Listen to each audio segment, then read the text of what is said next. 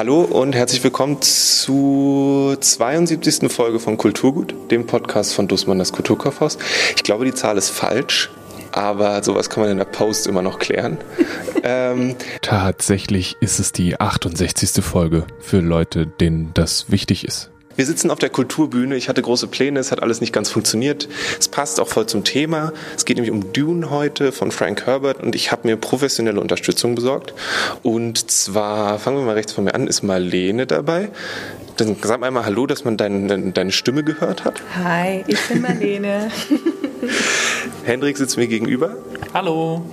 Und Christian ist auch mit dabei. Christian ist der Einzige mit einem ganzen Notizblock. Ja, aber es ist nur eine Seite besprochen, äh, beschrieben. Okay. Kann man das in der Post noch machen? Und äh, wir haben alle zu unterschiedlichen äh, Weiten Dune gelesen. Ich glaube, Henrik und Marlene, ihr habt quasi von einer Woche angefangen, plus minus. Ja? Und Christian, du hast schon ewig, vor Ewigkeiten bist du schon längst durch. Du bist unser alter weiser Mann, was das angeht. Ich habe nach dem ersten Buch im ersten Buch aufgehört, weil ich keine Lust mehr hatte. Wer von euch möchte denn einmal beschreiben, worum es überhaupt geht bei Dune? Niemand. Kann ich machen. Äh, also Dune ist äh, von Frank Herbert ein Science-Fiction-Roman, bei dem es darum geht, dass ein äh, royales Haus äh, seinen Planeten verlässt und auf einen neuen Planeten kommt. Ähm, und äh, dieser neue Planet ist der Wüstenplanet, wie auch immer wir ihn dann aussprechen. Dune, Dune Arrakis, Arrakis. Und auf diesem Wüstenplaneten gibt es den wertvollsten Rohstoff im ganzen, in dem ganzen bekannten Universum, das äh, Melange oder Spice, äh, mit dem unter anderem äh, überhaupt das Überlichtgeschwindigkeitsreisen, was ja immer bei Science Fiction eine wichtige Rolle ist, äh, möglich wird. Genau, und jetzt haben, sind sie praktisch, werden sie auserkoren als neue Herrscher von diesem Planeten. Aber es gibt ja auch noch alte Herrscher, die jetzt da weg müssen. Mhm. Und dann gibt es ganz viele Intrigen und so weiter. Würdet ihr noch was hinzufügen? Was ist noch wichtig zu wissen beim Reingehen in die ganze Sache? Also es ist vielleicht wichtig, also wie schon gesagt wurde, das sind zwei Fürstenhäuser, ganz klassische Fantasy-Gegenüberstellung, ähm, zwei Familien, die sich bekriegen. Eigentlich eine Fantasy-Konstellation in eigentlich einer Mittelalterwelt, aber in, in einem Science-Fiction-Roman. Also es ist eine interessante Mischung vielleicht. Okay. Das sind die äh, Harkonnen oder Harkonnen, Harkonnen, wie auch, ne? Und die Atreides, Atreides, Atreides ich habe es auf Englisch gelesen, deswegen hätte es in meinem Kopf immer so, so einen englischen Touch. Ja. Würdest du noch was hinzufügen, Marie? Ja, äh, zu der Spice, nämlich zu dem Melange. Ähm, es ist so, genau, also man kann da so ähm, Vorhersehungen davon bekommen, wenn man das zu sich nimmt. Es ist aber auch äh, lebensverlängernd teilweise. Es macht extrem süchtig und die Augen werden ganz blau davon. Und wer beschützt dieses Melange? Die riesigen Sandwürmer, die epischen, die man auch oft auf den Covern sieht. Also ist schwer ranzukommen an das Zeug. Innerhalb diesem Settings haben wir dann halt einen Hauptcharakter. Also das Ganze ist äh, erzählt aus der Perspektive von Paul vom Hause äh, Atreides, Atreides und ähm, der ist praktisch äh, so ein bisschen der klassische Auserwählte dieser Geschichte und äh, wir erleben fast alles aus seiner Perspektive. Okay. Wer sind noch wichtige Charaktere? Wir haben Paul. Ähm, es gibt einen Emperor irgendwo, aber der tritt zumindest, soweit ich weiß, im ersten Buch noch am Anfang nicht auf. Mhm. Ähm, wir haben die Harkonnen, das ist einmal der Duke, und sein Neffe. Neffe, ja. Neffe, ja. genau. Die wir relativ zügig kennenlernen und ein Handlanger von dem Duke, der sich als Assassine vertritt. Äh, genau. der ist ein Mentat. Wisst ihr, was kann von euch jemand erklären, was ein Mentat ist? Das ist, glaube ich, ein bisschen komplexer. Ähm, Mentats sind, also es das ist deswegen so eine komische Welt, weil es wie gesagt halb Fantasy, halb, Science Fiction ist. Und es ist deswegen so, weil es sind quasi Roboter und Computer und so weiter sind verboten mehr oder weniger. Die wurden alle mal quasi ausgerottet und die dürfen nicht mehr benutzt werden. Und stattdessen gibt es Mentaten, die quasi als menschliche Computer fun funktionieren. Unter anderem, weil sie eben auch, glaube ich, diese Spice ähm, zu sich nehmen. Und die können dann super rechnen und äh, sind eigentlich Computer. Und ähm, so werden die benutzt benutzt, weil es ja keine Computer geben darf, weil da mal was in der Vergangenheit passiert ist, was man dann auch in späteren Romanen nachlesen kann. Mir fallen noch ein die Eltern von Paul. Äh, die sind für mich sehr präsent, zumindest jetzt noch am Anfang.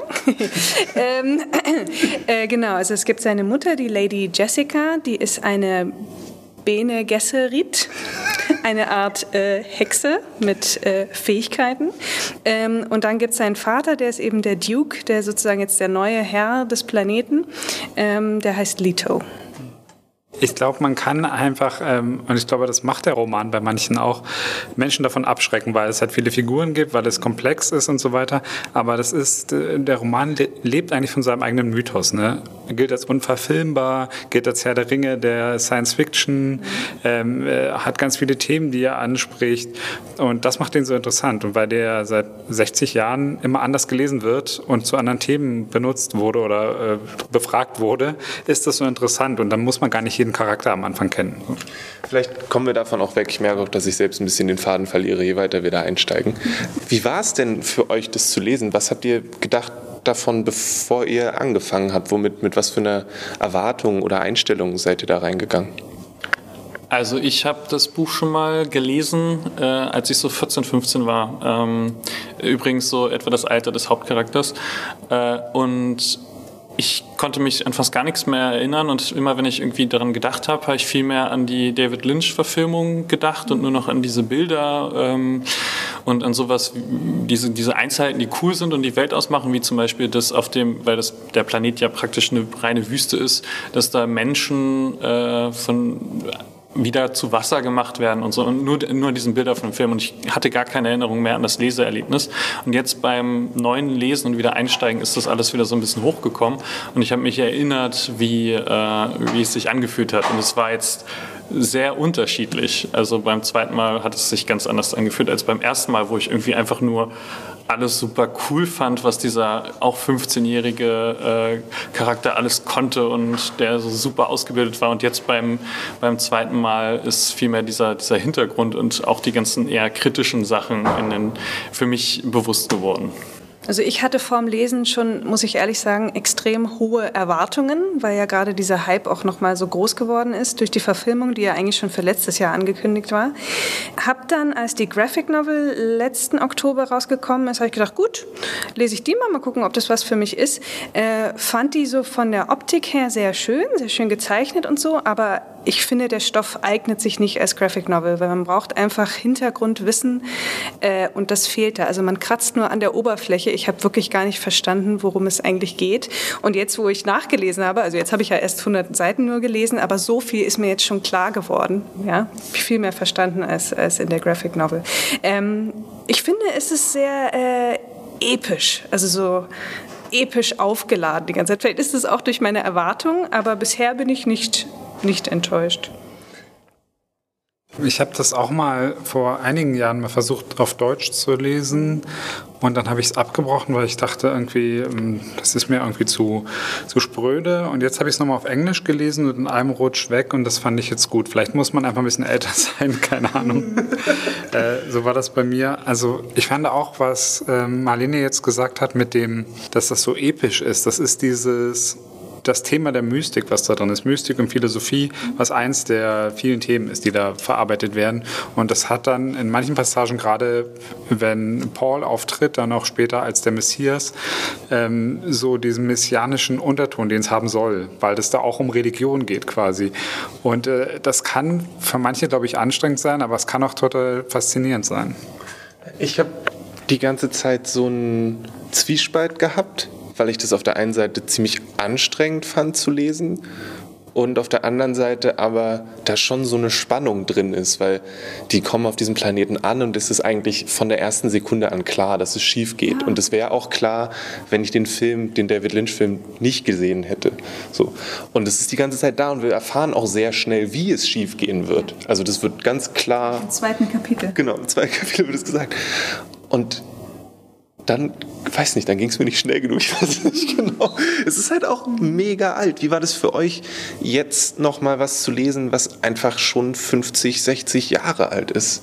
Wie hat das für euch funktioniert? Ich habe damit mega Probleme gehabt, ehrlich gesagt. Es ist wie einen alten Film schauen. Also die Szenen gehen viel länger. Ne? Es geht, die Konversationen gehen viel länger. Es ist nicht einfach so Schlag auf Schlag und die ganze Zeit Action. Äh, aber irgendwie ist dieses Entschleunigte dann auch ganz äh, angenehm. Ich fand, also für mich der größte Unterschied ist, also es ist ja 60, 65, äh, Rolle der Frau würde so wie da nicht mehr in heutigen Medien, glaube ich, passieren, funktionieren. Ähm, ich kann das ganz gut äh, akzeptieren, dass es halt von, aus dieser Zeit kommt und dann so ein bisschen verdrängen. Aber wenn man drüber nachdenkt, ist vieles, was die ganzen Frauenrollen ist so entweder äh, Frauen, die irgendwo hin verheiratet werden, also wirklich so mittelaltermäßig, passt ja auch in diese Gesellschaft, aber die andere, die Frauen, die irgendwie Macht haben, haben diese halt immer auf so eine Hexenart und Weise, auf so eine manipulierende Art und Weise.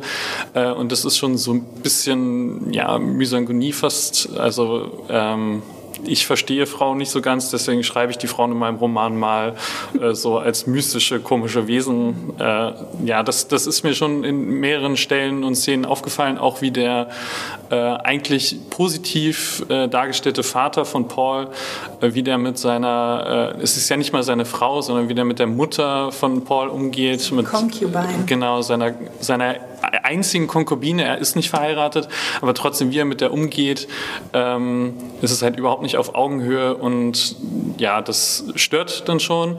Äh, die Bösewichte, ich weiß, dass dich das sehr gestört hat, der äh, Hakonnen-Anführer ist äh, sehr fettleibig und wird sogar von, von Maschinenteilen hochgehalten, sodass irgendwie, ich glaube, einmal ist beschrieben, er wiegt irgendwie 200 Kilo, aber seine Beine tragen davon maximal 50 Kilo.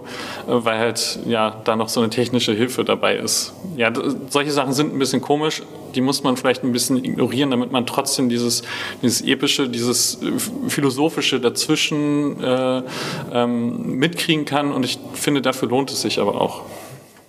Äh, ja, ich finde auch, es gibt äh, Genre-Klischees Genre auf jeden Fall. Was ich interessant finde, ist, dass in den 60ern zumindest das Buch als feministisch galt, weil so viele Frauen da Rollen spielen und überhaupt was machen dürfen, sozusagen. Und in dieser, aus dieser Mittelalterwelt ausbrechen wollen. Und das passt, also ist heute, sind wir alle vier Schritte weiter, aber für damals war der, galt er als fortschrittlich. Was ich sagen wollte, von wegen alt sein, ja, ich finde, ich dachte auch am Anfang, ah, das ist ein altes Buch, man merkt das, dass die Sprache ist komisch, nee, aber die soll, die soll so sein, glaube ich. Das soll so dieses Mystische haben, das soll dieses, ähm, das ist, das ist hier eine, eine messianische Erzählung, es ist eigentlich alles klar, jeder kennt das, das ist wie so ein Buch aus der Bibel, soll das, glaube ich, teilweise auch sein. Ja, ich, ich habe ja schon gesagt, dass ich tatsächlich diese Bilder auch hauptsächlich im Kopf hatte, äh, als ich über Dune nachgedacht habe, bevor ich es jetzt nochmal gelesen habe. Und ich glaube, ich fand aber die Geschichte kommt, also wenn ich, es ist auch viele Jahre her, dass ich den Film geguckt habe, aber die Geschichte fand ich da nicht so unterhaltsam, sondern eher halt, es war einfach so cool, so einen Wüstenplaneten zu sehen und diese äh, Würmer zu sehen und dieses äh, Spice zu sehen, aber dieses ganze was das Buch wirklich interessant macht, also das sind coole Sachen und ich freue mich, dass die in dem Buch sind, aber was das Buch wirklich interessant macht, ist halt dieses noch eine Ebene und schon am Anfang geht es darum, dass äh, man denkt, ja, die Hakonnen verraten, aber dann weiß man, der Duke, äh, der, der Vater von Paul weiß das eigentlich und er denkt aber, er hat halt noch ein Layer mehr aufgedeckt und dann fehlt aber noch ein Layer und so und das geht so ein bisschen verloren auf jeden Fall. Am Ende ist es dann halt nur so, so ein, ja, 0815 Verrat im Film und ähm, ich habe so ein bisschen die Befürchtung, dass man das gar nicht so gut äh, filmisch machen kann und ich hoffe, dass der neue Film nicht nur wieder ein Actionspektakel ist. Von den Trailern vermute ich es aber fast. Wirkt sehr überladen vom Trailer her, ne? Finde ja. ich. Was ich interessant finde, ist, dass die, es gibt für mich irgendwie zwei, normalerweise regt man sich ja immer auf über, dass die Verfilmungen so schlecht sind, ne, die Bücher eigentlich viel besser. Es gibt zwei große Beispiele, die ich kenne, ähm, wo es genau andersrum ist. Also wo man sagt, die Filme sind cool, haben nichts mit den Büchern zu tun, die, die, die, die Bücher geschrieben haben, sind super sauer, aber eigentlich finden alle trotzdem die Filme gut. Das ist Shining und das ist äh, Dune. Ne? Irgendwie, jeder kennt den Lynch-Film, jeder kennt die Shining-Verfilmung und äh, die sind cool und beide, also wahrscheinlich hätte Herbert auch gesagt, nee, das ist nicht mein Buch. Und bei King ist es auf jeden Fall so, dass er gesagt hat, nee, ich muss das nochmal selber verfilmen, was er später auch gemacht hat. Aber irgendwie, das kann nebeneinander stehen. Das hat sich, das hat sich irgendwie beeinflusst, wurde beeinflusst und ähm, ja. Und jetzt gibt es den neuen Film. Alle sind super gespannt. Nur so als Nebenbei, es gibt äh, Video-Interviews, glaube ich, auch und auf jeden Fall als Text auch Gespräche zwischen David Lynch und Frank Herbert über den Film. Kann ich nur empfehlen, sich da auch mal reinzugraben, wenn da Interesse ist. Was ich noch spannend finde und mich interessiert, was, wie ihr dazu denkt, auch was die filmische Umsetzung angeht, ist, ich finde, ganz viel von Dune passiert im Kopf von Leuten. Also ganz viel davon ist, dass sie sich gegenüber sitzen und interpretieren, wie die andere Person sich verhält. Und da kommt auch ganz viel Spannung rüber, finde ich. Gerade wenn die Lady Jessica anfängt, so Muster zu erkennen und daraus äh, schließt, dass es Spione sind oder nicht und so weiter und so fort. Und für mich wäre die Frage, weil ich habe heute auch was gelesen, wo es darum ging, dass Dune eigentlich Military Sci-Fi ist und eigentlich eine Kriegsgeschichte ist und man sich da ja auch eigentlich voll reinlehnen könnte. Ähm, wo ihr landet. Ist es für euch eher eine Spionagegeschichte oder eher eine, eine Kriegsgeschichte? Ich kann dir ja mal die Themen aufzählen, die darin vorkommen. Pass auf. Digi Digitalisierung, Abhängigkeit von Erdöl, bewusstseinsverändernde Drogen, Feminismus, Ökologie, Ökologie gegen Ökonomie, äh, Mystizismus, Philosophie, äh, ist die islamische Welt, die das eindeutig das Vorbild ist, die Wüstenwelt. Ne? Ähm, dann das Thema Messias, Messias-Mythos, Lawrence von Arabien. Und also es ist all, also das kann man da alles reinlesen. Das kann man alles im Hinterkopf haben, wenn man das sieht, wenn man, wenn man sieht, da wird Spice abgebaut die ganze Welt ist darauf angewiesen. Ja klar, das ist Erdöl. Ne? Dann gibt es irgendwie blauäugige Wüstenvölker, ähm, die da quasi ausgebeutet werden. Da könnte man auch sagen, oh, Tuareg. Ne? Also es gibt immer so Beziehungen zu unserer Welt, die natürlich nicht zufällig sind. Und man kann so viel da reinlesen und deswegen ist es, glaube ich, auch so erfolgreich, würde ich behaupten. Weil ihr habt eben gesagt, dass es so überladen ist und so actionreich. Und ich weiß auch genau, ich habe den Trailer gesehen und war so, zeig mir bitte noch keinen Sandwurm. Mhm, ich möchte, ja, das ist, aber das ist auch, ich merke auch, dass es total geprägt ist von dem ersten Film und nicht vom Buch. Mhm ich, ich habe ja geliebt die Szenen von jetzt sage ich mal Game of Thrones, wo es darum ging, dass äh, zwei Personen miteinander reden und äh, eine Sache sagen und was ganz anderes meinen.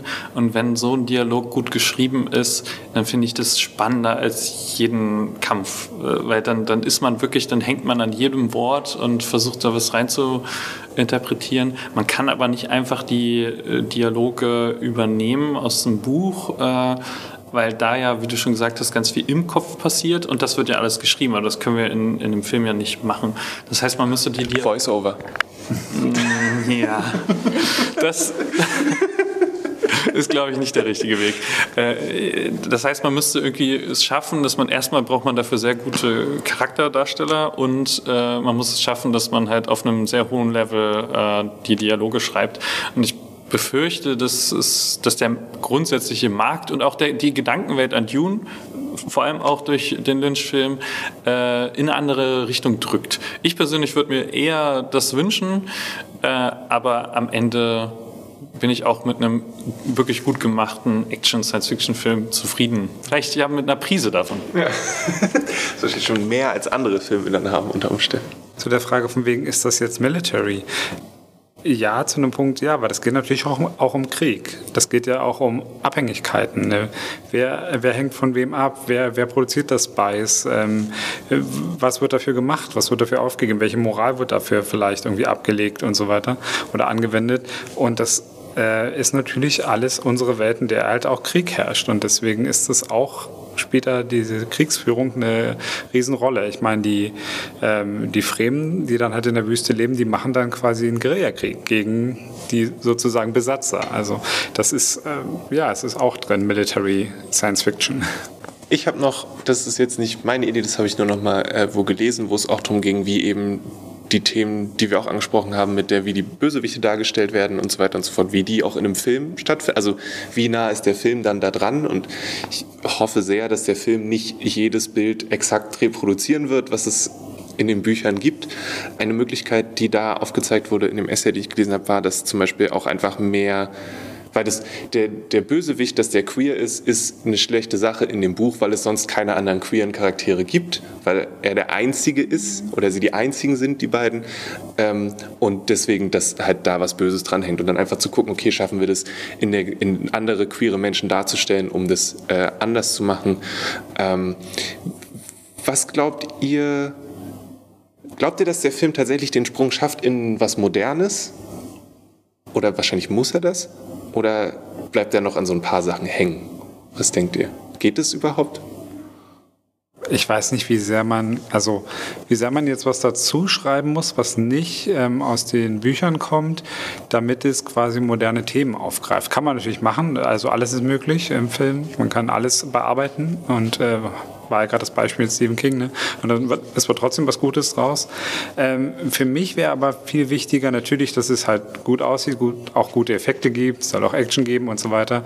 Aber dass das ein bisschen über sich hinausweist, weil es gibt ja diese vielen, vielen Bücher und diese große Welt, in der auch schon im ersten Band wird immer wieder zurückgeblickt, 10.000 Jahre, werden Sachen erwähnt, ähm, die da mal passiert sind oder die in Zukunft passieren werden, weil man kann ja da auch in die Zukunft sehen mit diesem Spice und so weiter. Und dass da so ein bisschen überall mal darauf hingewiesen wird, auch im Film, ne? dass da ist eine größere Welt, hier kann man noch ganz viel erleben und dass man so dran bleibt und angeteasert wird. Hm. Das heißt, das Dune Extended Universe möchtest du gerne haben?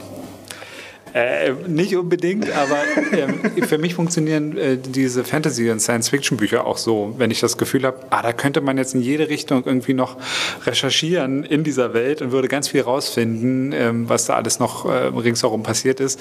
Das muss man ja dann nicht verwirklichen, aber dass es die Möglichkeit gibt, dass es nicht so eng ist, dass es nicht nur eine Story ist, sondern da ist eine Welt. Das fände ich wichtig. Sagen wir mal, eine Person hat jetzt versucht, Dune zu lesen und ist wie ich am Ende vom ersten Buch, im ersten Buch angekommen und sagt, nee, ich habe eigentlich keinen Bock mehr. Äh, wo, wo, würdet ihr die Person denn jetzt hinschicken? Würdet ihr sagen, lies einfach weiter, weil es wird noch richtig geil? Oder gibt es was, was ihr stattdessen empfehlen würdet? Es kommt ja ein bisschen darauf an, was der Person äh, nicht gefallen hat. Wenn es nur das, äh, das Alter ist. Dann, dann, dann mache ich das so, dann machen wir das einfach mal für mich. Also, ich habe dieses erste Buch gelesen und äh, ich habe mich an den alten Klischees gestört. Ich habe festgestellt, dass wenn ich das in einem Buch von heute gelesen hätte, hätte ich eigentlich schneller aufgehört, das zu lesen. Und vielleicht ist es eigentlich auch schon der Kern dessen, was mich daran so gestört hat, dass so viele Sachen ich sehr platt und vorhersehbar fand, die irgendwie, was die Charaktere angeht. Vielleicht brauche ich einfach einen Sci-Fi-Epos mit besseren Charakteren. Und ich weiß auch, dass die noch spannender werden und dass auch Paul Atreides noch unglaublich viele Sachen erlebt und so weiter und so fort. Aber irgendwie möchte ich gerne was Episches, Science-Fiction-mäßiges haben wo ich mich nicht eklig fühle, wenn ich über die Charaktere lese. Ich glaube, du brauchst einfach was von einer modernen Schriftstellerin oder einem Schriftsteller. Ich glaube, mit Becky Chambers bist du ganz gut aufgehoben, lieber Lele. Ich glaube, es liegt dann einfach daran, weil es wird äh, aus den 60ern wird es keine queere Literatur geben. Nicht so in dem Sinne, wie wir uns, wie du dir das wünschst. Also ich meine, die Le Guin hat ja auch da schon äh, ne, tolle Sachen vorgelegt, aber lies moderne Autoren. Versuch's doch mal mit Martha Wells. Äh, genau. ähm, ich glaube, da, da, da, werden die, diese Themen, die, die, die du jetzt eklig findest, äh, sind da genau ins Gegenteil verkehrt und sind äh, perfekt aufgearbeitet und auf vielen verschiedenen Ebenen und man hat eine ganz andere Perspektive eines äh, nichtmenschlichen Roboters. Äh, äh ja, und also, von Geschlechtern allgemein. Und von Geschlechtern allgemein und so ein bisschen Transhumanismus überwinden von, von genau diesen klassischen Rollen. Ich glaube, wenn man was aus den 60ern liest, kann man das nicht mal nicht nur erwarten, man muss halt auch damit irgendwie leben und versuchen, das, was trotzdem wertvoll ist, in dem Buch zu erkennen und äh, sich daran erfreuen. Und wenn das nicht geht, ist das ja auch vollkommen okay. Dann liest man einfach was anderes. Ähm, oder guckt sich einfach nur den Film an, hat ein grobes Bild.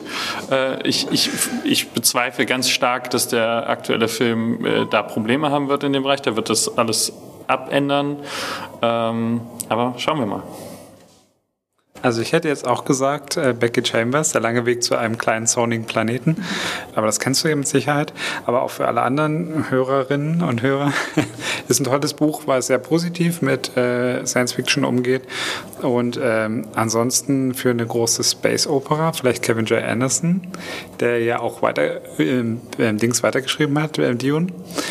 Oder Ian Banks, Concealer Flavors was auch super komplex ist, auch ähm, merkwürdige Figuren hat, die nicht jedem gefallen, aber die sollen dann auch so sein. Äh, ja, das wäre meine Empfehlung.